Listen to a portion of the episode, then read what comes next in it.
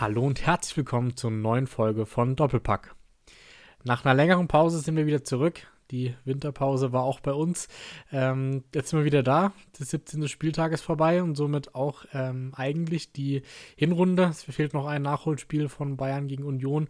Aber wir haben jetzt trotzdem die Folge mal heute als Anlass genommen, um so ein kleines Resümee zu ziehen von der Hinrunde und ein paar Kategorien mitgebracht. Und wie immer begrüße ich dazu den Sammy. Wunderschönen guten Abend.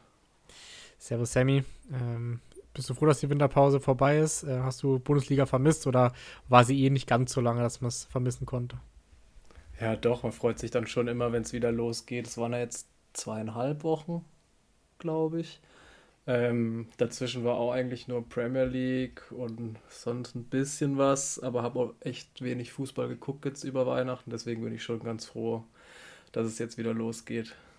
Ja, man war aber ganz gut abgelenkt mit Darts und Vier-Schanzentournee, muss ich zumindest sagen. Ja, das stimmt. Ähm, Habe ich auch viel verfolgt. Vier-Schanzentournee, glaube ich, drei von vier Springen. Ähm, Darts eigentlich auch die meisten Spiele gesehen. Sonst immer verfolgt irgendwie auf irgendwelchen Seiten. Ähm, dass man zumindest die Ergebnisse mitkriegt. Und ja, war ziemlich britisch lastig dieses Jahr wieder, aber trotzdem sehr spannend gewesen. Ja, gab echt ein paar coole Geschichten und glaube, es ist auch mal eine ganz gute Abwechslung, wenn mal kein Fußball läuft, dann auch andere Sportarten zu verfolgen. Das machen wir beide ja sowieso äh, sehr gerne. Von dem her, ähm, ja, wollen wir aber heute wieder über den Bundesliga-Alltag sprechen. Ähm, wie gesagt, der 17. Spieltag war heute für die meisten Mannschaften außer Bayern und Union, die noch ein Nachholspiel haben. Aber trotzdem haben wir ein paar Kategorien mitgebracht und wollen dann anhand der Kategorien eben über die Spiele sprechen und ich denke, wir beginnen mit der ähm, besten Mannschaft der Hinrunde, oder? Ja, können wir gern machen. Ich glaube, ich gehe davon aus, dass wir da die gleiche haben. Ähm, ich habe mich für Bayer Leverkusen entschieden. Ich glaube, das ist der obvious Pick hier an der Stelle. Ähm, ja, was soll man sagen? Endlich hat Bayern wieder einen richtigen Konkurrenten, zumindest mal für dieses Jahr. Ähm, viel liegt da, glaube ich, auch am Trainer, an Xabi Alonso, aber der hat eine wahnsinnige Mannschaft geformt. Auch ähm, Caro und Rolfs, die da wirklich ähm, einen richtig, richtig guten Job gemacht haben, gute Transfers gemacht, getätigt haben. Und ja, also für mich ganz klar die Mannschaft der ersten Halbserie. Ja, das ist, denke ich, von uns beiden kein Hot Take, definitiv. Wir haben auch ja schon sehr viel über die Leverkusener gesprochen hier im Podcast, zu Recht auch. Von dem her hätte man vielleicht mit Stuttgarter nehmen können, aber von der Gesamtleistung her sicherlich Leverkusen nochmal deutlich stärker als die Stuttgarter gewesen in der Hinrunde. Ähm, von dem her bei mir auch die Leverkusener. Äh, ich hoffe wirklich sehr, dass sie es eine Rückrunde halten können. Äh, bin aber ganz guter Dinge eigentlich, ähm, weil ja, ich würde mich über einen Zweikampf äh, zwischen Bayern und Leverkusen wahrscheinlich wird es ja darauf hinauslaufen. Sehr, sehr freuen. Am besten auch bis zum 34. Spieltag wie letzte Saison auch schon. Ähm, von dem her, ja, Leverkusen, glaube ich, die verdiente Mannschaft der Hinrunde. Ja, also Xabi Alonso hat da wirklich was richtig Gutes aufgebaut, haben ja auch die wenigsten Gegentore gekriegt, das heißt, sie stehen defensiv sehr, sehr gut. Ähm, mit Chaka und Palacios da eine richtig gute Doppelsechs jetzt, die den Laden zusammenhält. Die Innenverteidiger, die ja jetzt größtenteils beim Afrika Cup sind, machen auch einen richtig, richtig guten Job. Jonathan Tah wieder zu alter Form gefunden. Radetzky, ich glaube, so wenig Fehler wie dieses Jahr hat er äh, schon ewig nicht mehr gemacht. Deswegen, ähm, ja, liegt viel am Trainer. Bin gespannt, wie lange der Trainer noch in Leverkusen ist. Aber ähm, durch die Vertragsverlängerung von Carlo Ancelotti, glaube ich, könnte da nächstes Jahr noch ein Jahr dran gehangen werden. Ja, auf jeden Fall. Jetzt auch Patrick Schick wieder rechtzeitig ähm, fit geworden. Boniface fällt ja leider ähm, bis April wahrscheinlich aus. Hat sich ja in der Vorbereitung für den Afrika Cup verletzt. Ähm, also sehr bitter. Ähm, aber ja, wenn Schick fit bleibt, glaube ich, ist ganz, äh, ganz guter Ersatz. Äh, zumindest beim 16. Spieltag hat er schon einen Dreierpack geschossen. Äh, jetzt im letzten Spiel kein Tor gemacht. Aber ähm, ja, wirklich eine Top-Mannschaft. Wir können ja gern äh, kurz auf das Spiel eingehen.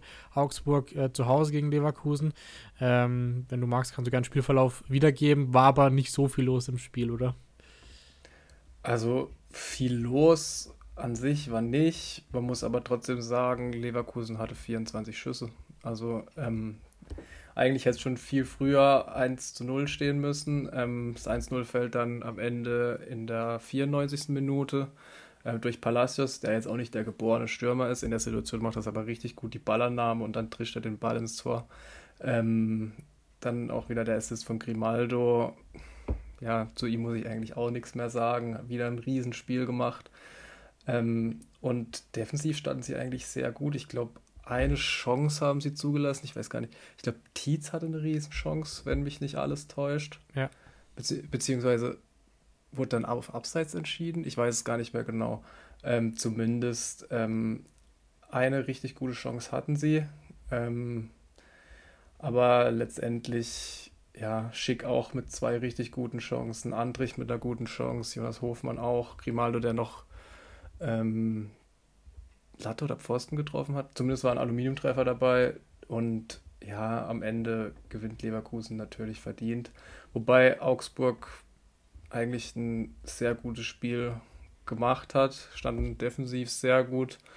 Ähm, alles andere hat Finn Dahm abgewehrt und ja, am Ende war es bitter, dass sie den Punkt noch verloren haben, aber ich finde ähm, ein verdienter Sieg für Bayer Leverkusen, auch wenn es jetzt nicht das hochklassige Spiel war. Und was man auch gesehen hat, finde ich, diese Freude nach dem Tor von Palacios, also wirklich jeder, und das hat man wirklich in den Gesichtern gesehen, auch bei Xabi Alonso, das ist eine richtig geile Truppe.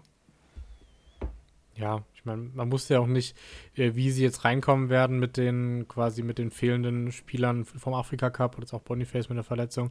Ähm, aber das ist immer der Klassiker, solche Spiele musst du halt gewinnen, wenn du am Ende Meister werden willst. Ob du dir dann in der 94. Minute gewinnst oder in der ersten Minute ist dann egal, aber wenn du solche Spiele dann halt gewinnst, ähm, das sind die, die Dinger, die auch Bayern jedes Jahr gewinnt, und deswegen Meister wird, von dem her, ja, aber wie du sagst, man hat gesehen, die haben richtig Bock, Meister zu werden, die haben Bock, weiter so zu spielen, äh, wie die komplette Hinrunde schon, von dem her, ja, ich glaube, äh, zu Leverkusen ist, äh, glaube ich, alles gesagt. Ja, denke ich auch. Cool. Dann, ähm, glaube ich, die nächste Kategorie bei mir wäre der beste Spieler. Da bin ich sehr gespannt, weil da gibt es, glaube ich, sehr, sehr viel Auswahl. Ähm, ja, ich gerne, du erstmal, ich höre erstmal, was du sagst, Sammy. Ja, also ähm, ich bin jetzt vom wichtigsten Spieler für seine Mannschaft ausgegangen, so ein bisschen MVP-mäßig. Also welche Mannschaft am schlechtesten performt ohne den Spieler. Ähm, so ähnlich wie er es halt auch in der NBA oder NFL zum Beispiel gewählt wird. Und ich habe mich dann am Ende für Seru Girassi entschieden. Ähm, was er die ersten Spiele und auch wenn er gespielt hat, ähm, obwohl er viel verletzt war, ähm, gemacht hat, ist Wahnsinn. 17 ähm, Tore in 14 Spielen, 12 davon gestartet, ähm, ein XG von 11,56, also überperformt den eindeutig und auch was er im Ball gemacht hat, also die Bewegungen, wie er teilweise Tore erzielt hat, ähm, also die Klausel ist ja heute verstrichen, zum Glück für Stuttgart. Ähm, aber also Wahnsinn. Deswegen für mich der MVP der ersten Halbserie. Ja, verständlich auch, völlig zu Recht. Bin ich gespannt, was gewesen wäre, wenn er alle 17 Spiele gemacht hätte, ähm, wo er bei wie vielen Toren er stehen würde, ob Kane dann trotzdem führen würde in der, in der Torschützenliste. Aber ja, der hat echt von einem anderen Stern gespielt, definitiv. Aber muss auch sagen, Undaf ein sehr, sehr starker Backup. Also hat er am Anfang relativ oder weniger als gespielt, aber jetzt bekommt er seine Chance durch die Verletzung durch den, und durch den Afrika Cup. Ähm, ich glaube, da kann sich Stuttgart wirklich glücklich schätzen, dass die Undaf noch verpflichtet haben, weil sonst äh, wird es ja vorne mau aussehen, ähm, aber Girassi trotzdem nicht zu ersetzen.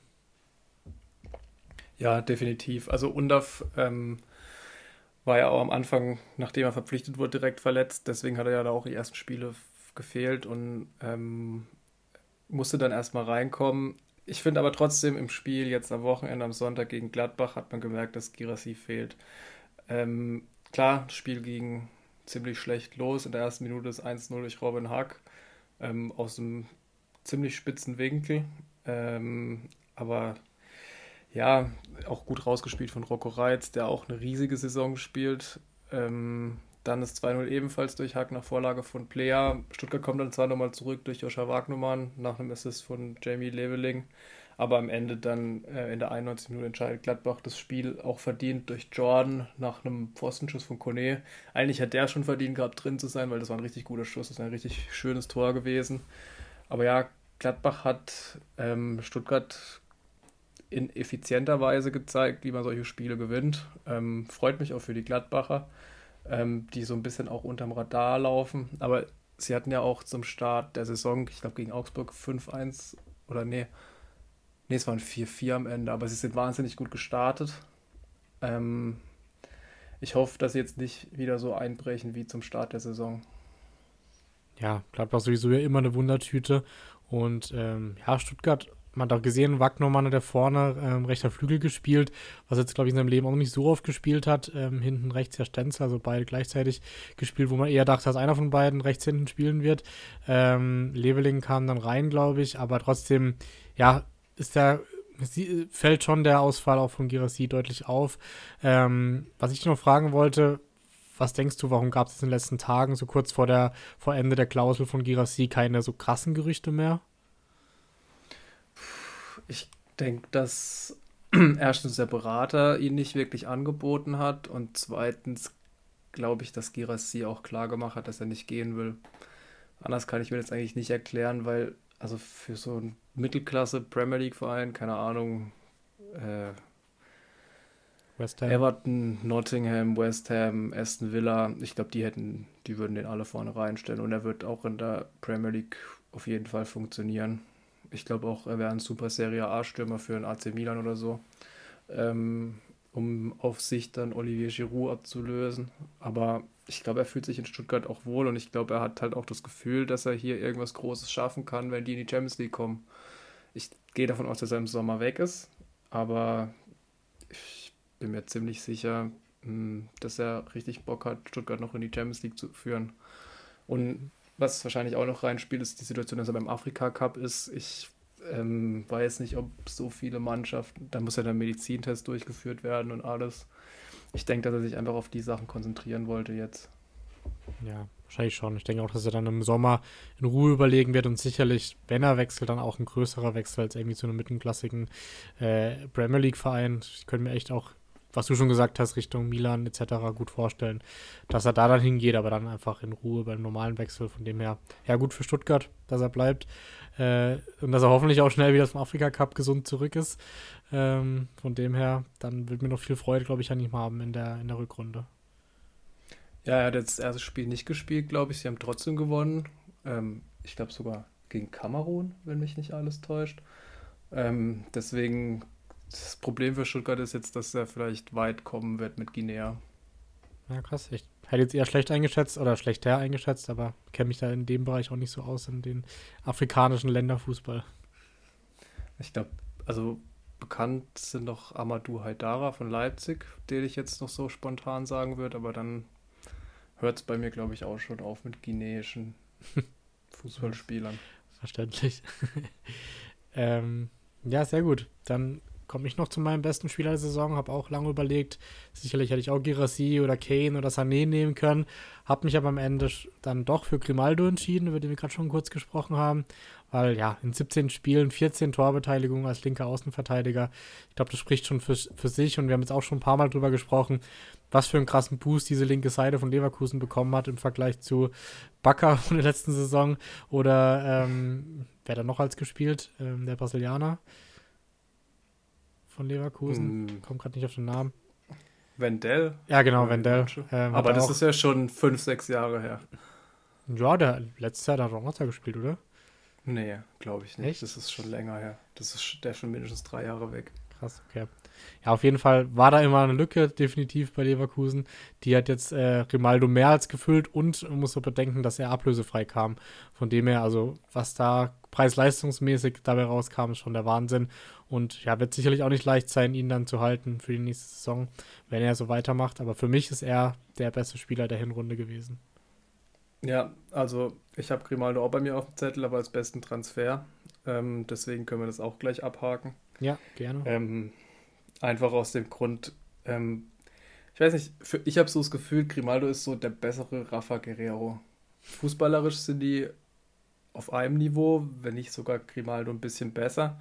Aber was der große Vorteil von Grimaldo da noch ist, er hat deutlich mehr Tempo und deutlich mehr Offensivdrang dann auch, weil er auch die Möglichkeit hat, eben als Schiedenspieler zu agieren. Die hatte Guerrero einfach als nicht. Und deswegen ich finde, die kann man ganz gut vergleichen, die zwei Spieler.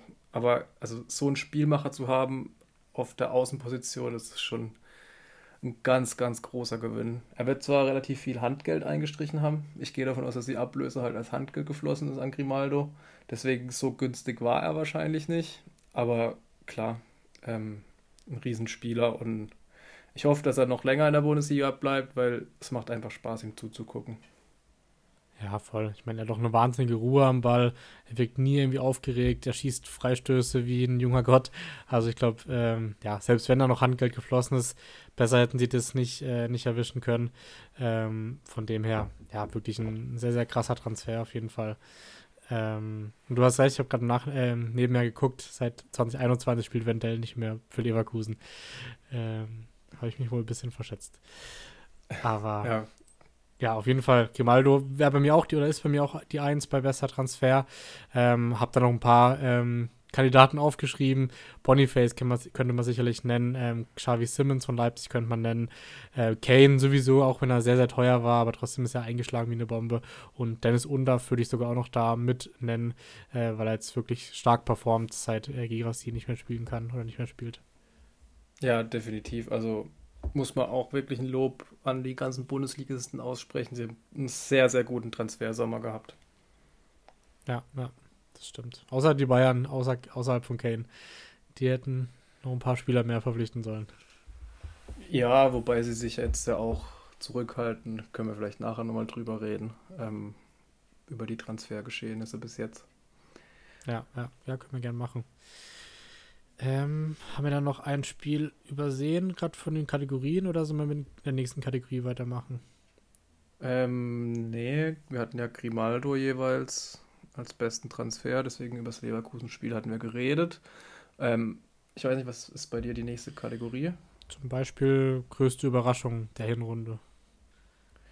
Ja, also ich glaube, da haben wir wahrscheinlich auch das Gleiche.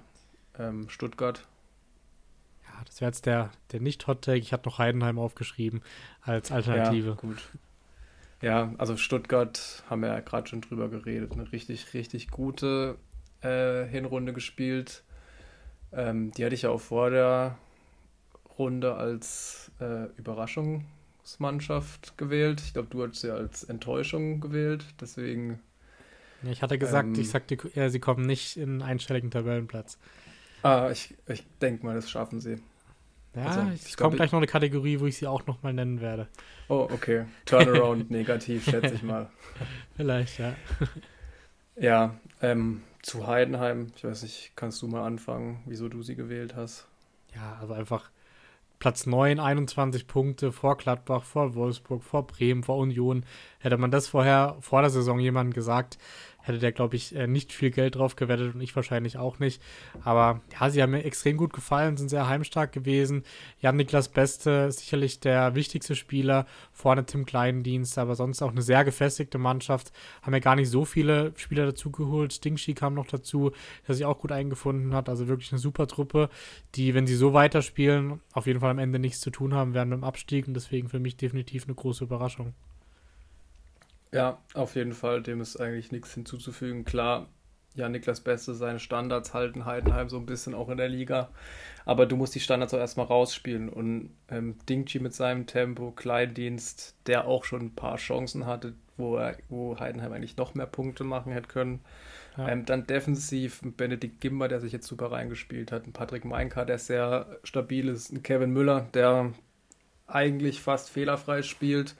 Ähm, jetzt gegen Köln hat er sich fast selber einen reingeworfen, da hatten sie ein bisschen Glück. Aber ja, Frank Schmidt hat da ein richtig gutes Team zusammen, das nicht mit den Einzelspielern glänzt, sondern, glaube ich, als Team einfach auftritt. Weil, ganz ehrlich, ich würde sagen, wenn du die Position im Spiel gegen Köln anguckst, einzelspielermäßig würde ich, glaube ich, neun oder zehn Spieler von Köln nehmen, wenn ich mir eine Mannschaft zusammenstellen müsste aus den zwei Teams. Da muss schon was heißen, wenn es Köln ist. ja, aber trotzdem, Heidenheim hat wieder ein richtig gutes Spiel gemacht. Klar, die Kölner sind ein bisschen gebeutelt, generell jetzt noch mehr durch den Ausfall von Selke und von ähm, Waldschmidt. Aber trotzdem, ähm, ist, glaube ich, ein gewonnener Punkt für Heidenheim. Ich glaube, jeden Punkt, den sie jetzt noch holen, eigentlich würde ich sagen, es sollte es reichen für den Klassenerhalt, einfach weil die unten drin auch so schlecht sind. Wenn wir ja. ehrlich sind. Ja, Deswegen, ja, ähm, klar, Heidenheim, Überraschung der Vorrunde, da gehe ich mit. Sehr gut. Ja, zum Spiel habe ich auch nichts hinzuzufügen. In der Konferenz kam es auch nicht so oft vor, ehrlicherweise, weil es dann doch kein so berauschendes Spiel war. Ähm, waren aber ja alle in der Konferenz, ehrlicherweise nicht diesen Samstag und auch über den ganzen Spieltag haben wir auch schon gesagt, äh, ja, gab auf jeden Fall schon bessere Bundesligaspieltage, muss man sagen. Ja, ich glaube, das war jetzt der schlechteste der diesjährigen Saison. Also. Der schlechteste oder eins der schlechtesten? Der schlechteste. Ja, also kann, kann gut ich sein. hätte jetzt, ich, wenn wir jetzt wirklich nur über die Spiele reden würden, glaube ich, wären wir in 20 Minuten durch mit dem Podcast. Hätte man nicht aufnehmen müssen, wahrscheinlich. Nee, also, ja, zum Spiel, ähm, Köln geht in Führung durch Davy Selke nach Flanke von Keins. Sieht relativ artistisch aus von Davy Selke. Ob er es wirklich so geplant hat, weiß ich nicht. Beim Schuss hat er ein Augenglück, dass er zweimal abgefälscht wird. Aber dann ähm, kommt Heidenheim zurück nach einem Eckball von Janik das Beste, ähm, der rausgeköpft wird und Adrian Beck knallt dann den Abpraller ins Tor. Aber sonst, es war nicht wirklich viel, was man jetzt noch erwähnen müsste. Vielleicht so am Rand, ähm, Justin Deal hat auf Kölner Seite gespielt, der war ein großes Thema. Ähm, hat sich ja nicht zu Köln bekannt, ähm, deswegen hat Baumgart ihn nicht spielen lassen. Zerschießt zwar die Regionalliga, aber ähm, durfte unter Baumgart nie spielen. Jetzt wurde er zu, von Timo Schulz, dem neuen Köln-Trainer, begnadigt. Ähm, hat jetzt ein erstes Spiel gemacht und ich gehe tatsächlich sogar davon aus, dass er am nächsten Wochenende von Anfang an spielt, einfach weil auch keine Optionen mehr da sind bei Köln.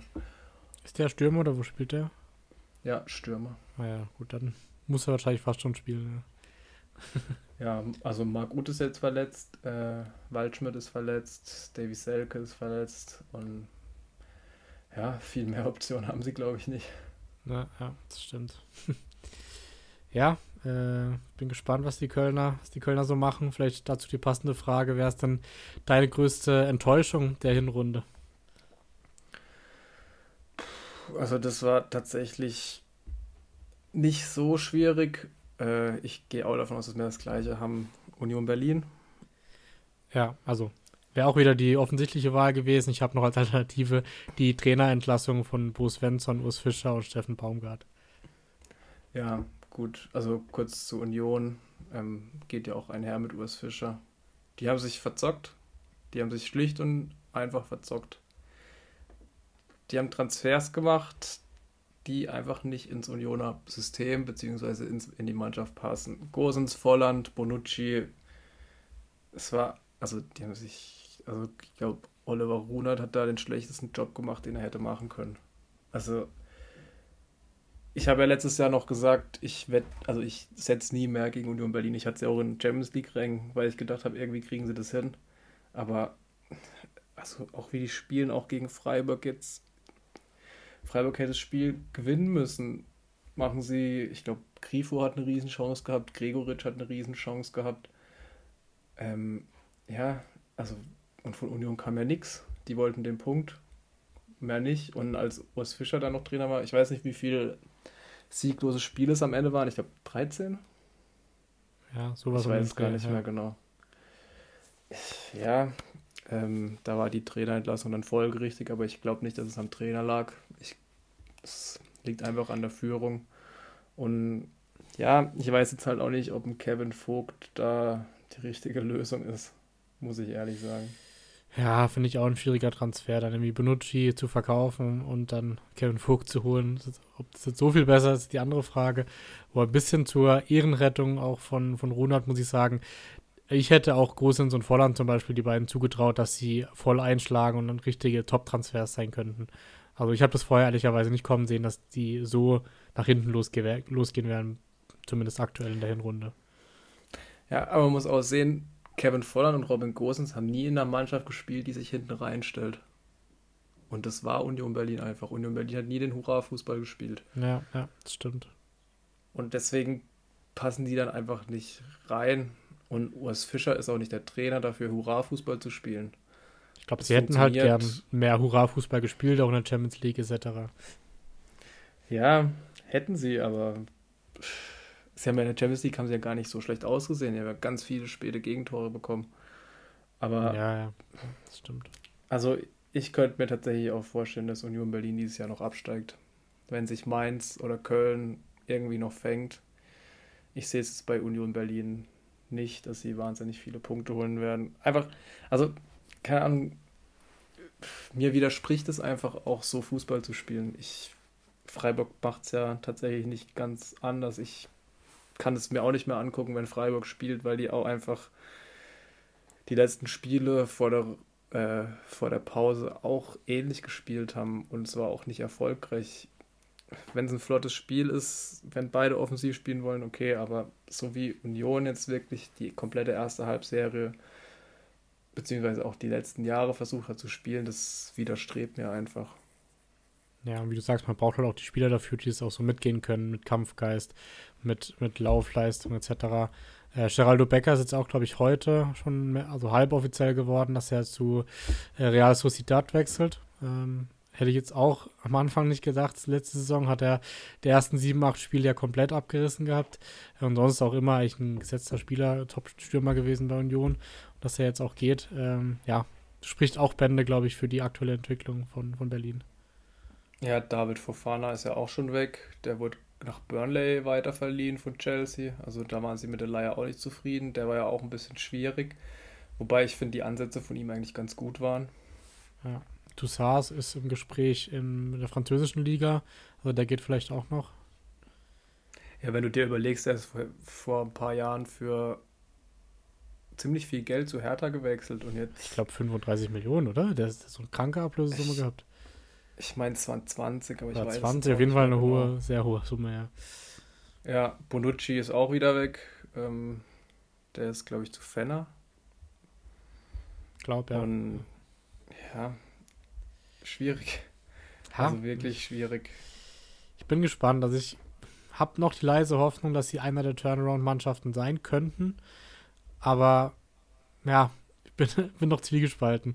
Kann auch gut sein, dass wenn wirklich, wie du sagst, Mainz oder Köln sich fangen sollte, dass sie dann noch ganz tief unten reinrutschen. Also tiefer, als sie jetzt eh schon sind. Ähm, aber bleibt auf jeden Fall spannend. Also ich war diese Saison ja sogar noch äh, beim Champions League-Spiel, wenn man jetzt bedenkt, also von Union in, im Olympiastadion, wenn man bedenkt, dass sie jetzt gegen Abstieg spielen, ist schon, ja, eine krasse Entwicklung. Ja, auf jeden Fall. Also ist ja aber nicht die erste Mannschaft, der das passiert. Also nee, wenn man europäisch spielt, das erste Mal, dann passiert es viel. Ich glaube, Hoffenheim ist damals passiert, Freiburg ist passiert. Ähm, deswegen, diese Doppelbelastung ist dann schon heftig. Wobei. Gut, die letzten zwei Jahre hatten wir es auch schon gesagt, dass das zum Verhängnis werden könnte und da haben sie es trotzdem gemeistert mit Euroleague und mit Conference League. Klar, aber sie, wollte sich, sie wollten, glaube ich, wirklich in der Champions League ein Wörtchen mitreden zumindest die Gruppenphase überstehen oder die Europa League und ich glaube, sie haben sich einfach übernommen. Ja, ja, das auf jeden Fall, das stimmt.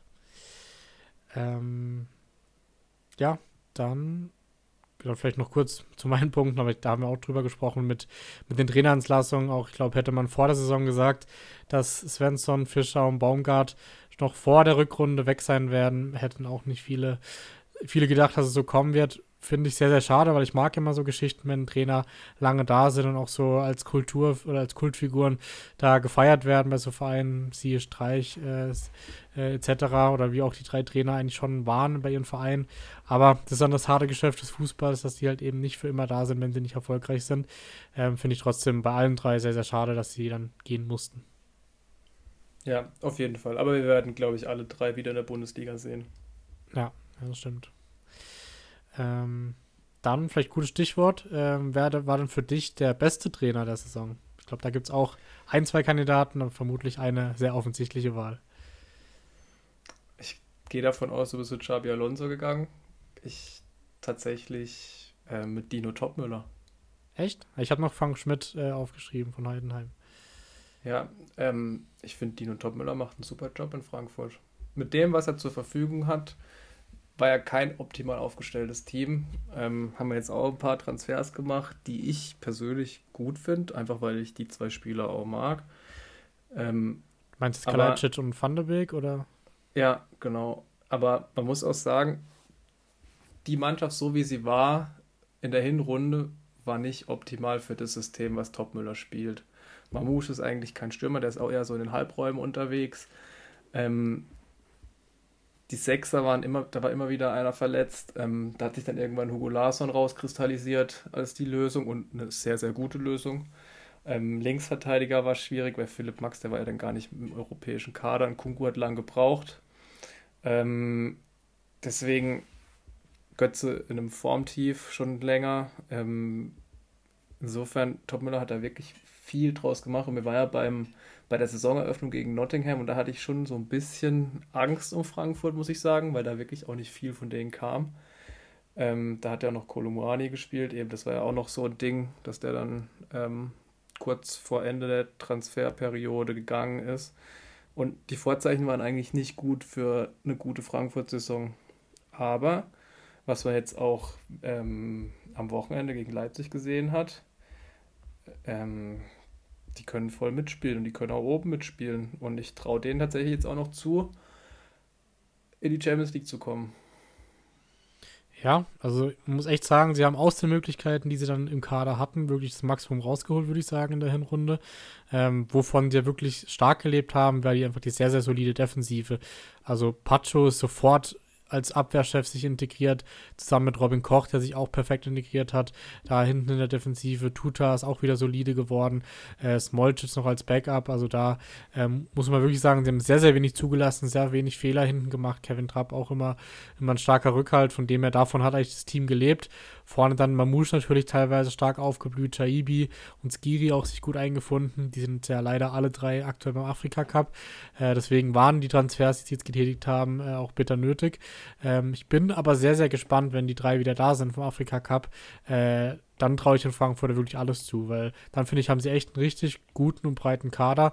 Wenn vielleicht noch ein Stürmer kommen sollte sogar und auch noch ein Innenverteidiger, dann sehe ich da wirklich, ähm, ja, alle Möglichkeiten. Champions League weiß ich nicht, dann muss alles zusammenkommen, aber Europa League definitiv äh, ist, glaube ich, wieder drin. Ja, definitiv. Also kurz, um aufs Spiel einzugehen. Man muss sagen, Leipzig war die bessere Mannschaft. Ähm, 3,5 Expected Goals aber sie haben den Ball nicht ins Tor gebracht. Ähm, hatten genug Chancen dazu. Allein Openda, ähm, Scheschko, ähm, Xavi Simmons eigentlich auch ein richtig gutes Spiel gemacht, aber sie haben den Ball nicht ins Tor gekriegt. Ähm, und letztendlich das frühe Tor von Frankfurt war sehr wichtig. Übrigens ein Wahnsinns, eine Wahnsinnsflanke von Nielsen Kunku. Ach, das also stimmt, ja wenn er den wirklich so wollt auf den langen Pfosten, klar, Knauf wird da auch ziemlich allein gelassen von Simon Canvas, glaube ich, der ein bisschen gepennt hat. Aber da kann auch keiner mit rechnen, dass der Ball dahin kommt. Also der war wirklich, ähm, als der auf dem Weg auf den langen Pfosten war, da habe ich mir schon gedacht, wow, was für ein geiler Ball. Ähm, aber klar, Leipzig ist dann angerannt und Frankfurt stand meistens gut und da, wo sie nicht gut standen, hat Kevin Trapp ähm, gerettet. Insofern ja, ein wichtiger Sieg für Frankfurt. Ich glaube auch wichtig für die Motivation. Ähm, und wenn dann Kalaitis und Doni van de Beek, die ja wirklich wenig Fußball im letzten halben Jahr, beziehungsweise Doni van de Beek, glaube ich, in den letzten drei Jahren gespielt haben, wirklich komplett fit sind, dann ähm, sehe ich da schon, dass sie auf jeden Fall Top 3 der Rückrunde werden. Wie siehst du die Aufstellung, wenn die drei vom Afrika Cup wieder da sind? Schwierig. Also Mamouche und Shaibi sind eigentlich für mich gesetzt. Muss das System werden, dann geändert werden oder was denkst du? Nee, ich könnte mir vorstellen, dass ähm, also Van de Beek kann ja theoretisch auch diese Sechser- bzw. Achter-Position. Ich glaube, dass dann auch viel rotiert wird, auch im Hinblick auf Europa League. Ähm, für mich gesetzt Pacho ja. und Koch. Ja. Äh, Conference League, ja, genau. Ähm, dann Skiri natürlich auch gesetzt, wenn er da ist. Ähm, Larsson und Van de Beek, glaube ich, werden so diese 6er-8er-Position begleiten. Ähm, und Ebimbe Knauf können sich auf Rechtsverteidiger ein bisschen abwechseln. Knauf und Van de Beek können dann eben auch vorne Jaibi und Mamouche ablösen und Kalajdzic vorne drin. Wenn Kalajdzic mal verletzt sein sollte oder so, dann eben auch Mamouche, der die Option vorne drin ist. Aber ich gehe schon davon aus, dass Mamouche jetzt eher auf den Halbpositionen spielen wird. Ja, und jetzt haben sie auch noch, der sicherlich auch noch Spielzeit bekommen wird. Ähm, der muss halt wieder irgendwie in Form kommen. Ja. Aber der tut dem Team so oder so gut, glaube ich. Ja, auf jeden Fall. Und es soll ja auch wirklich noch wahrscheinlich sogar ein Kracherstürmer je nachdem kommen. Dann könnte es sogar ein Überangebot sein, wenn alle da sind, alle 14. Ähm, aber bisher wurden die Kolomanie-Millionen noch nicht reinvestiert, die dann spätestens im Sommer sicherlich nochmal ein größeres Investment dann kommen wird. Ja, ich gehe davon aus, dass ein Gangkamm noch verliehen wird. Und ich meine, es soll Caliumendo von Start Rennen kommen, richtig? Ja, also der ist auf jeden Fall im Gespräch, ja. Ja, und der von Viktoria Pilsen, das ist ein bisschen erkaltet, die Spur, richtig? Ja, da hat, glaube ich, der Medizincheck nochmal gezeigt, dass er doch stärkere Kniebeschwerden hat ja. als gedacht. Ja, ja. also Caliumendo wäre ein super Transfer. Dem kann man auch sehr gut zugucken. Da würde ich mich freuen, wenn er kommen wird. Bin gespannt, wäre wieder so eine klassische Story. Ich habe neulich so eine Grafik gesehen, quasi mit den äh, Einkäufen von Grösche, wie die sich im Marktwert entwickelt haben und teilweise wirklich äh, fast alle verdoppelt, verdreifacht. Äh, jetzt auch mit Hugo Larsson ja wieder äh, ein Top-Talent entwickelt, der jetzt schon gefühlt spielt, als wäre er schon seit fünf Jahren in der Bundesliga. Also ähm, da macht äh, Grösche auf jeden Fall sehr, sehr viel richtig in seiner Transferpolitik. Ja, auch Pacho. Also der wird ein Jahr Bundesliga spielen und dann wird er weg sein. Ja, kann gut sein, ja. Ja, bleibt spannend. Äh, bin gespannt auf die Frankfurter in der Rückrunde. Ähm, wird auf jeden Fall ein Team sein, was sehr interessant sein wird zu beobachten. Ähm, und die nächste Kategorie ist bester Transfer. Da hatten wir schon, haben wir schon drüber das geredet. Das haben wir ja schon drüber geredet. Ah ja, genau, genau sorry. Äh, dann fehlt noch größter Turnaround, oder? Genau, ja. Ähm, positiv wie negativ. Genau, also welche Mannschaft hat das größte Potenzial?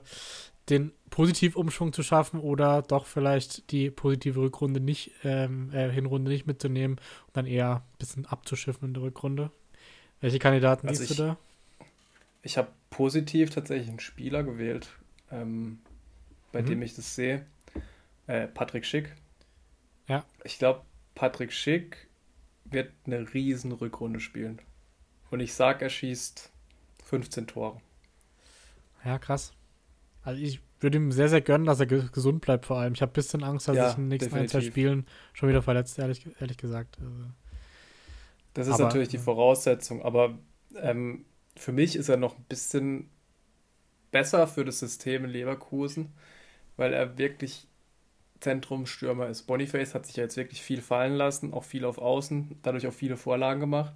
Aber die Vorlagen kommen und Schick kann von den Flanken von Grimaldo, von Frimpong, von den Pässen von Florian Wirz, kann der absolut profitieren. Und wenn er fit bleibt, spielt er eine Riesensaison. Ähm, und durch, ich glaube nicht, dass Boniface dieses Jahr noch viele Spiele machen wird.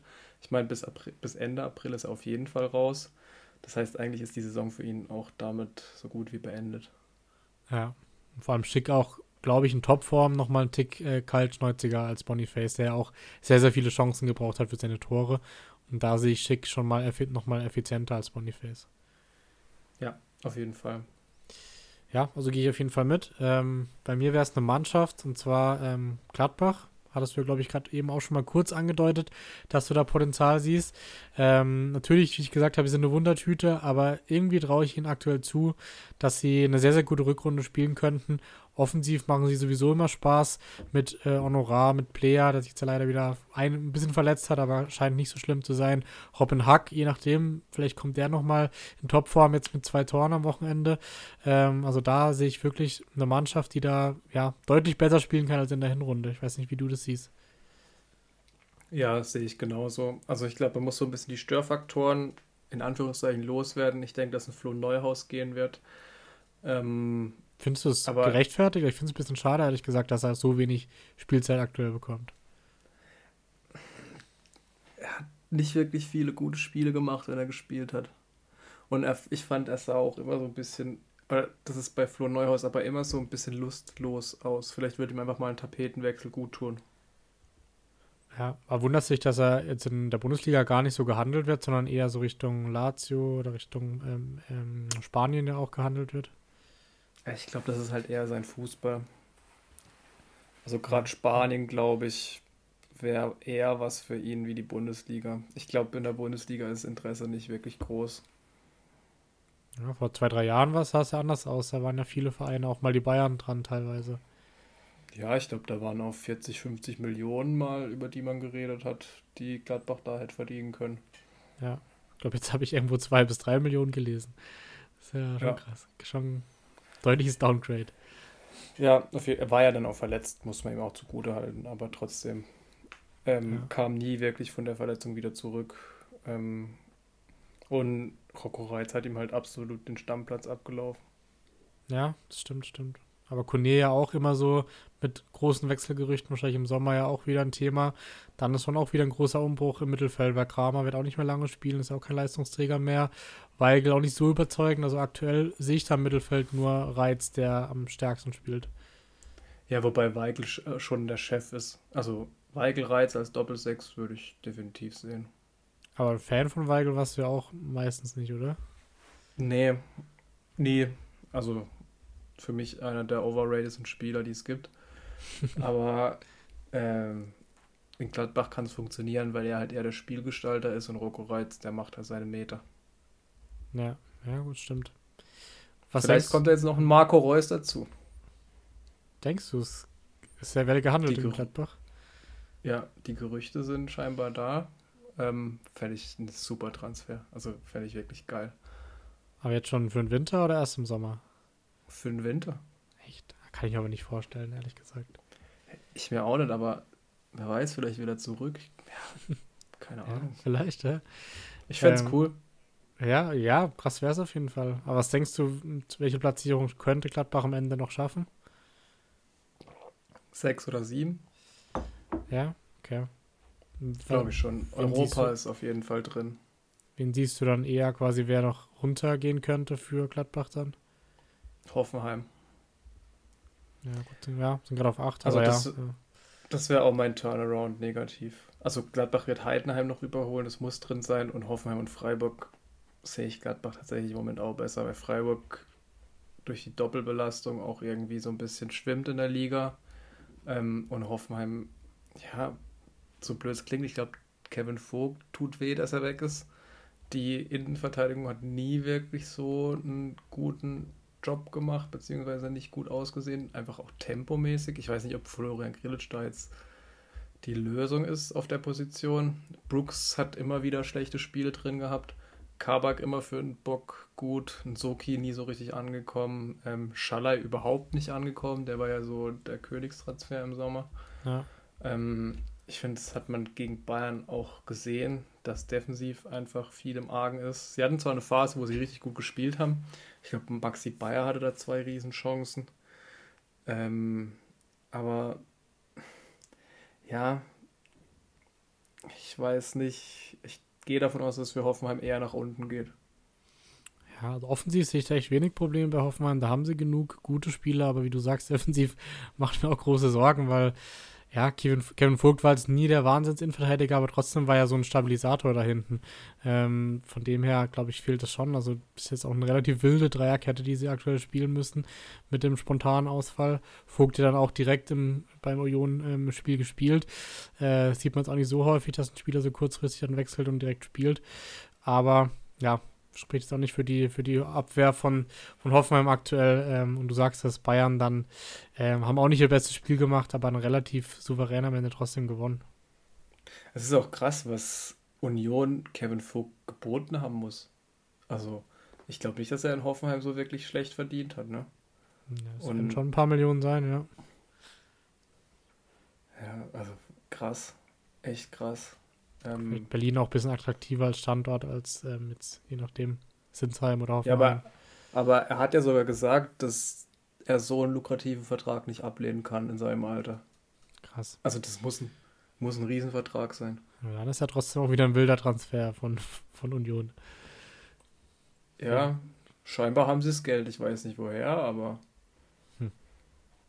Von der Champions League noch. Ja, aber das fällt ja nächstes Jahr auch weg. Ja, ja das stimmt. Ja, ähm, willst du noch kurz was zum Bayern-Spiel sagen, oder? Ähm, Bayern war eigentlich bis auf die paar Minuten nach der Halbzeit relativ souverän. Musiala ein super Tor aus spitzem Winkel, knallt an Pfosten, das glaube ich auch viel abgefallen von ihm. Dann 2-0 wunderschön rausgespielt, Doppelpass mit Sané. Ähm, und Harry Kane dann auch ein sehr schönes Tor am Ende noch. Ähm, schöner passt auch in die Schnittstelle von Kevin Goretzka. Äh, Grisha Prömmel fliegt dann noch mit Gelbrot vom Platz. Ähm, ich glaube, also für mich sah es sogar so, als hätte er da bei der zweiten Aktion auch klar rot sehen können. Ähm, hat da ordentlich Mathis Tell gestempelt. Ja. Ähm, und ja, der fehlt ihnen natürlich jetzt auch wieder. Ähm, ich weiß gar nicht. Ja, also ich sehe Hoffenheim eher negativ. Äh, bei Bayern, weiß nicht, müssen wir, glaube ich, nachher noch über die Transferpolitik reden. Ja, wir können gerne jetzt kurz über Erik Dyer etc. sprechen. Wie siehst du den Transfer zum, zum einen? Äh, bei allem Respekt für Eric Dyer, das ist ein absoluter Scheißtransfer. Hat schon so ein bisschen Tusky-Vibes, oder? Äh, Tusky, äh, Daily Blind. Ich, der Mann hat vier Spiele bei Tottenham gemacht und die nicht mal über die komplette Spielzeit. Was soll der Bayern helfen? Was, was will Bayern mit so einem Spieler? Glaub, Für wen soll er spielen? Hier, ich glaube, dass Harry Kane einen Golfpartner gebraucht hat, der seine Sprache spricht. Also, es mangelt Bayern ja nicht an Geld. Und noch weniger würde ich es verstehen, wenn sie jetzt noch dazu Mukiele holen würden. Das ist ja, sie wollen Spieler, die auf mehreren Positionen spielen können. Ja, aber wenn keiner davon gut ist auf ihren Positionen, oder ich, ja, ich bei Mukiele könnte ich noch mehr verstehen als Erik Dreier, ehrlich gesagt. Ja, aber der hat ja auch, was hat er gemacht? Drei Spiele. Ich habe Mukiele bei Paris nicht einmal spielen sehen. Nee, aber Leipzig war ja schon solide, aber halt nicht auf dem Champions League Top-Niveau. Nee, aber das brauchen sie ja. Ja, aber da gibt es halt aktuell niemand. Aber dann, wie du sagst, verstehe ich auch nicht ganz, warum man dann diese B- oder C-Lösung holen muss unbedingt. Ja, keine Ahnung, Sascha Bowie würde ich von Galatasaray würde ich noch verstehen, der ist entwicklungsfähig. Ich würde den auch auf einem ähnlichen Niveau wie Masraoui einschätzen. Ich glaube, der kann Bayern weiterhelfen, aber da sträuben sie sich dann irgendwie dagegen, so jüngeren Spielern wieder eine Chance zu geben und holen dann einen 29-jährigen Eric Dyer, der in der Rückrunde zwei Spiele in der Bundesliga macht, eins in der Champions League im Achtelfinale für zwölf Minuten und im DFB-Pokal sind sie eh schon raus. Ja, ich glaube, wahrscheinlich wirklich für, für die Kaderbreite, wollen kein Risiko eingehen, haben kein finanzielles Risiko mit ihm, aber wirklich gab es schon einige. Dann gibt, dann ja? gibt auch einem Pavlovic die Chance. Für mich ist Pavlovic im Moment gesetzt bei Bayern. Der wird für mich neben Kimmich oder neben Goretzka spielen im Mittelfeld. Ja, gut, dann kann Goretzka Verteidiger wieder spielen am Wochenende, wenn zum Beispiel die Lichts wahrscheinlicher ausfällt. Ja, hat er ja auch nicht schlecht gemacht, muss man auch dazu sagen. Ja. Also. Aber ich finde, sie haben es nicht jetzt im Winter, im Winter verhauen, sondern im Sommer. Also da haben sie ja da alles verpasst, weil da hast du ja wesentlich bessere Spieler theoretisch die Chance gehabt zu holen. Also.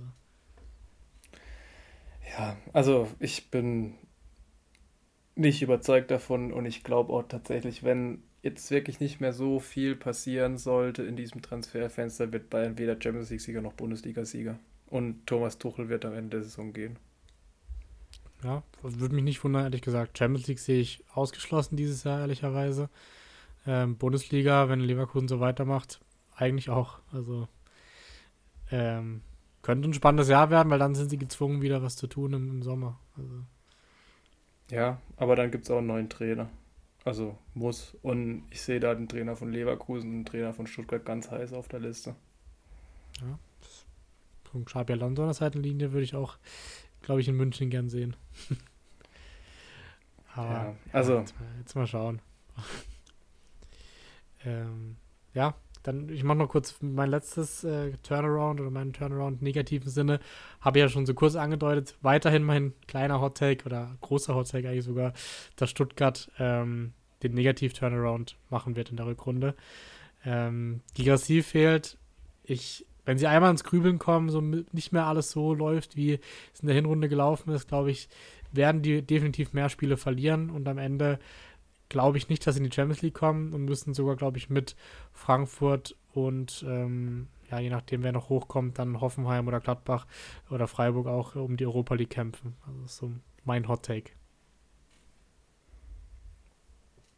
Ja, ich bin gespannt. Also ich traue Stuttgart eigentlich tatsächlich immer noch viel zu, einfach weil es mir auch gut gefallen hat und ich irgendwie Keine Ahnung. Ich glaube eigentlich immer an Stuttgart. Ich weiß auch nicht warum. Habe ich in den letzten Jahren schon immer. Ähm, ich finde, Hoeneß macht einen super Job und deswegen, ich, also europäisch, glaube ich, spielen sie auf jeden Fall. Ja, was ja trotzdem, muss man sagen, Riesenerfolg wäre für Stuttgart, egal wo sie dann landen. Ja, auf jeden Fall, ja. Sehr gut. Ähm, aber über Dortmund haben wir noch nicht gesprochen. Ich glaube, das war jetzt in keiner Liste. Zeigt, glaube ich, auch die Hinrunde von Dortmund. Ähm, die Bedeutungslosigkeit von Dortmund. Die Bedeutungslosigkeit. Ich finde nicht mehr in diesem Podcast statt. Äh, gewinnen aber das Spiel 0 zu 3. Wie hast du das Spiel gesehen? Bezeichnend, dass es 1-0 durch einen Konter fallen muss. Ähm, wobei Beino Gittens da zwei Darmstädter schön austanzt. Ähm, Brand dann auch mit einem guten Abschluss. Ich weiß nicht, ob es so geplant war. Ähm, aber Darmstadt hat ein gutes Spiel gemacht. Ich finde, das 3-0 war am Ende auch zu hoch. Ähm, ich weiß nicht, hast du das Terzic-Interview über Jaden Sancho gesehen? Ich habe ein paar Kommentare gesehen, aber welches genau? Oh, das, was er da, ja, was, was brauchst du von uns? Zeit hast du, nicht, was weiß ich. Also, auch wie er da saß, ich fand das, also das war schon so ein bisschen abgesangmäßig. Ich glaube nicht, dass Edin Terzic nach dieser Saison noch Trainer ist. Ich gehe von Nuri Sahin aus. Ähm, auch wenn es jetzt nicht läuft. Wenn er jetzt noch drei Spiele verliert, dann wird Edin Terzic kein Trainer mehr sein. Und es sah auch so ein bisschen arrogant aus, wie er da saß in diesem Sky-Interview. Also, ja, ich weiß nicht, hat sich sehr unsympathisch bei mir gemacht. Am Anfang fand ich ihn eigentlich noch, ja, also als sie den Pokal gewonnen haben, habe ich eigentlich gedacht, ja, eigentlich hätte er es verdient, diesen Job noch zu haben, aber so jetzt inzwischen sehe ich ihn nächstes Jahr auch nicht mehr da auf der Bank. Ähm, die Transfers von Dortmund waren jetzt relativ gut. Ähm, Sancho und Marzen. Ich glaube, das sind zwei, die helfen können, aber halt auch keine, die Dortmund verpflichten wird, einfach weil scheinbar auch das Geld fehlt, trotz Bellingham. Ich glaube, Marzen hat eine Ausstiegsklausel, äh, beziehungsweise eine, ähm, eine Klausel von 40 Millionen drin. Sancho wahrscheinlich gar keine. Ja, also ich fand ihn im ersten Spiel eigentlich jetzt ganz gut. Bis auf das, dass er einmal Schuhen umgerannt hat. Hat eigentlich ein richtig gutes Spiel gemacht. Ähm, zum weiteren Verlauf äh, Reus mit 2-0 danach Assist von Sancho. Natürlich ein Traumdebüt. Ähm, und Bukuku dann eine super Einzelleistung. Ähm, für mich auch fraglich, warum der nicht mehr spielt. Weil ich finde, wenn er spielt, macht er wirklich einen guten Job. Könnte Sancho so ein Rückkehrer sein, wie es bisher in Dortmund meistens der Fall war mit äh, Götze etc.? Oder siehst du ihm, in ihm der große Heilsbringer für die Rückrunde? Der große Heilsbringer bestimmt nicht, aber ähm, Stammspieler und dass er eine gute Rolle spielt auf jeden Fall. Ja, also denkst du, wenn alle 14, also Adeyemin, Malen, Bino Gittens, Rainer, je nachdem, ob er bleibt, dass dann trotzdem Sancho spielt? Ja. Okay, ich bin gespannt. Ähm, ja, also, ich, also wen siehst du dann quasi als, äh, als Flügelzange bei Dortmund? Bino Gittens und Sancho. Okay. Gut, wird Adeyemi und Malen auch nicht gefallen, aber die werden sicherlich auch viel rotieren, glaube ich. Ja, aber Adeyemi und Malen haben sich jetzt wirklich auch nicht angeboten. das stimmt. Das, äh, das ist richtig. Ähm, ja, was denkst du so allgemein für die Rückrunde von Dortmund? Ähm, werden die so einpendeln auf Rang 4, 3, 5 oder nochmal nach oben angreifen oder doch sogar nach unten schauen müssen? Ich glaube, Europa League ist dieses Jahr das höchste der Gefühle. Ehrlich, Euroleague? Also denkst du, wir bleiben auf Rang 5 maximal? Ja. Ja. Gut, hängt wahrscheinlich auch ein bisschen von Stuttgart ab, ob die ähm, so das halten können oder nicht. Ja, und wie gesagt, Frankfurt für mich noch gefährlich für Dortmund. Okay. Ja, ich glaube, sie werden sogar Dritter am Ende. Also ich traue ihnen eine ordentliche Rückrunde zu. Ähm, aber lass mich überraschen. Also, wenn sie Fünfter werden, ist sicherlich der Stuhl von Terzic je nachdem äh, wirklich sehr am Wackeln. Der ist jetzt schon am Wackeln durch die Verpflichtung von Shahin und Bender. Das kann mir keiner erzählen. Ja, das stimmt. Shahin auch sehr aktiv, fand ich so beim ersten Spiel schon. Ja, und ich glaube auch, dass der, der hat ja sogar in Antalyaspor, glaube ich, war er Trainer und Manager, irgendwie so. Also, ich weiß nicht, ob er sich dann mit Co-Trainer bei Borussia Dortmund abfindet. Ja, auf lange Sicht sicherlich nicht. Ja, ist auch äh, Watzke jetzt ja verkündet, dass er abdanken wird, aber da ist sicherlich mit Kehl ja schon der Nachfolger da. Ähm, wird dann auch nochmal ein großer Umbruch bei Dortmund sein. Ja, auf jeden Fall. Aber Gut. hat jetzt auch eine Ära, glaube ich, geprägt bei Dortmund, deswegen ja. ist es, glaube ich, in Ordnung, dass er sich da jetzt auch zurückzieht. Ja, ja. Ein bisschen frischer Wind tut dann wahrscheinlich auch gut. Das stimmt, ja. Und Max Eberl, auch jetzt von Fabrizio, glaube ich, verkündet worden, dass er spätestens zur neuen Saison oder schon im Frühjahr auch starten wird als Sportvorstand von Bayern. Das ist natürlich auch schon wieder Wahnsinn. Hast du noch nicht mitbekommen? Dass es jetzt verkündet ist, nicht, aber ähm, dass er, also dass Bayern das macht. Also scheinbar schon offiziell, ja. also wurde, wurde genehmigt. Ja, ähm, das ist für mich auch eher ein schwieriger Charakter, aber ja, gut. Langweilig wird es ähm, dadurch nicht sehen. Nee, auf keinen Fall. Aber dieses Zwischending mit Leipzig jetzt schon wieder auch in Gladbach nicht besonders beliebt gemacht, dann muss man abwarten. Ich will es da nicht zu früh urteilen. Ja, das stimmt. Aber ja, dann glaube ich, sind wir durch mit dem Spieltag. Ähm, willst du noch über, ich glaub, ja, zwei, zwei Spiele haben wir noch nicht besprochen. Ja, Vollständigkeit halber Mainz-Wolfsburg 1 zu 1. War ein Horrorspiel, Horrorkulisse auch. Also ähm, tut mir leid an die Mainzer, aber ähm, wenn du das Stadion nicht voll kriegst in der Bundesliga, dann hast du es eigentlich auch nicht verdient, in der Bundesliga zu spielen. Ähm, da war ja gar nichts los, selbst gegen Wolfsburg. Also, ja, und es ist mir auch kein Wolfsburger, aufgefallen. ja, aber trotzdem, also sie haben ja irgendwie gesagt, das Stadion ist 75% ausgelastet. Wenn es 25% ausgelastet war, dann wäre es ein Wunder. Ja, das also das ist sehr leer, das stimmt also die Stimmung war zwar noch relativ gut, fand ich, aber waren sehr viele leere Plätze. Um, ja, zum Spiel, es war eigentlich auch echt schlecht. Äh, Wolfsburg geht durch Gianni in Führung, ähm, weil er da auch sehr viel Platz bekommt. Erst schiebt, glaube ich, Vene ziemlich weit raus.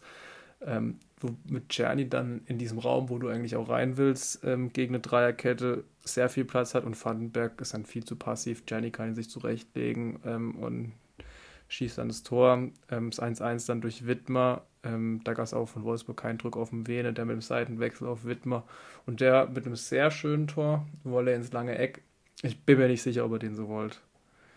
Ähm, ich kann es mir eigentlich ja. nicht vorstellen, aber wenn er ihn so wollt, war, der, war es ein sehr, sehr schönes Tor. Ja, ähm, ich glaube es aber auch nicht, ehrlich gesagt. Ja, also Wittmer ist ja jetzt auch nicht der Edeltechniker, glaube ich. Nee.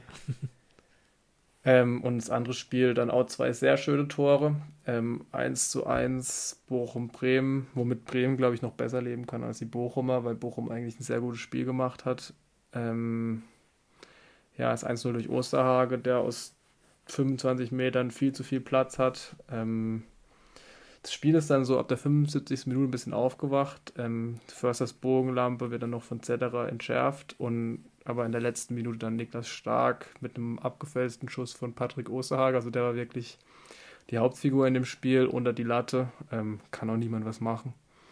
Ähm, aber ja, was mir da auch nicht so viel gefallen hat, ich weiß nicht, ob du das Spiel gesehen hast. Marvin Duksch war nur am Meckern das ganze Spiel mit seinen Mitspielern. Ähm, gab auch so eine Szene, als er mit dem Jinma. Ja, hab ich auch gesehen. Da hat mir so ein bisschen die, also, weiß nicht, für mich ist Duxch einer, der da vorausgehen muss. Aber die Körpersprache von Marvin Duxch hat mir überhaupt nicht gefallen. Und ist, glaube ich, auch was, wo man jetzt in der Rückrunde drauf achten muss. Ähm, dass es nicht. Ich weiß nicht, ob er dann sagt, ja, dass er besser ist als die und die sollen es so machen, wie er sagt. Oder, also, es war für mich bezeichnend in dem ganzen Spiel, äh, dass er nur gemeckert hat, sich nur aufgeregt hat und das ist einfach nicht förderlich für so ein Spiel.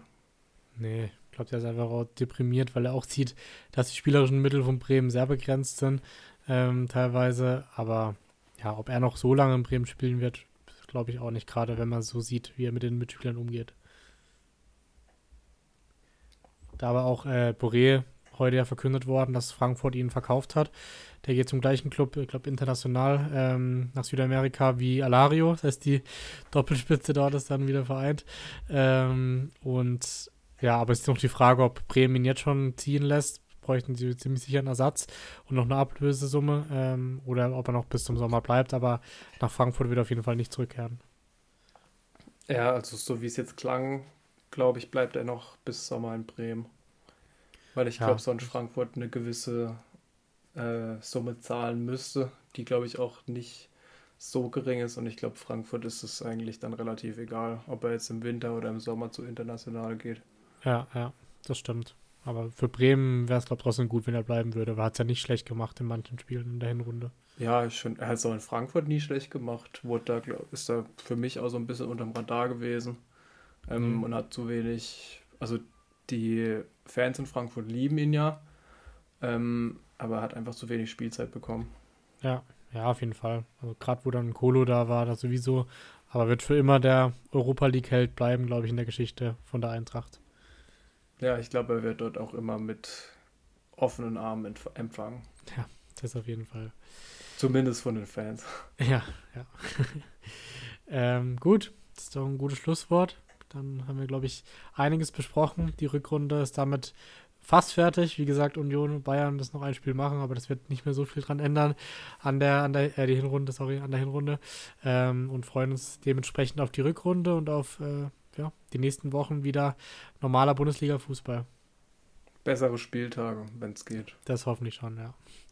Dann aber die, Konf die Konferenz am Samstag sieht ja etwas besser aus. Ja, ist die besser von den Paarungen her bisschen Derby-Feeling. Darmstadt, Frankfurt, Freiburg, Hoffenheim, Köln gegen Dortmund. Ja, ja Heidenheim, Wolfsburg und Bochum. Ja, Bochum, Stuttgart kommt. Da ist wenigstens ein bisschen Stimmung in Bochum, Heidenheim, Wolfsburg. Ich hoffe, dass sie da nicht so viel hinschalten. und abends Leipzig, Leverkusen wird interessant. Ja, das klingt schon mal nach, nach besseren Paarungen auf jeden Fall. Also weniger Tore können ja nicht fallen. Deswegen. Ja, das stimmt. Dann hören wir uns nächste Woche wieder, Sammy, und äh, bis dann. Ciao, tschüss. Ciao.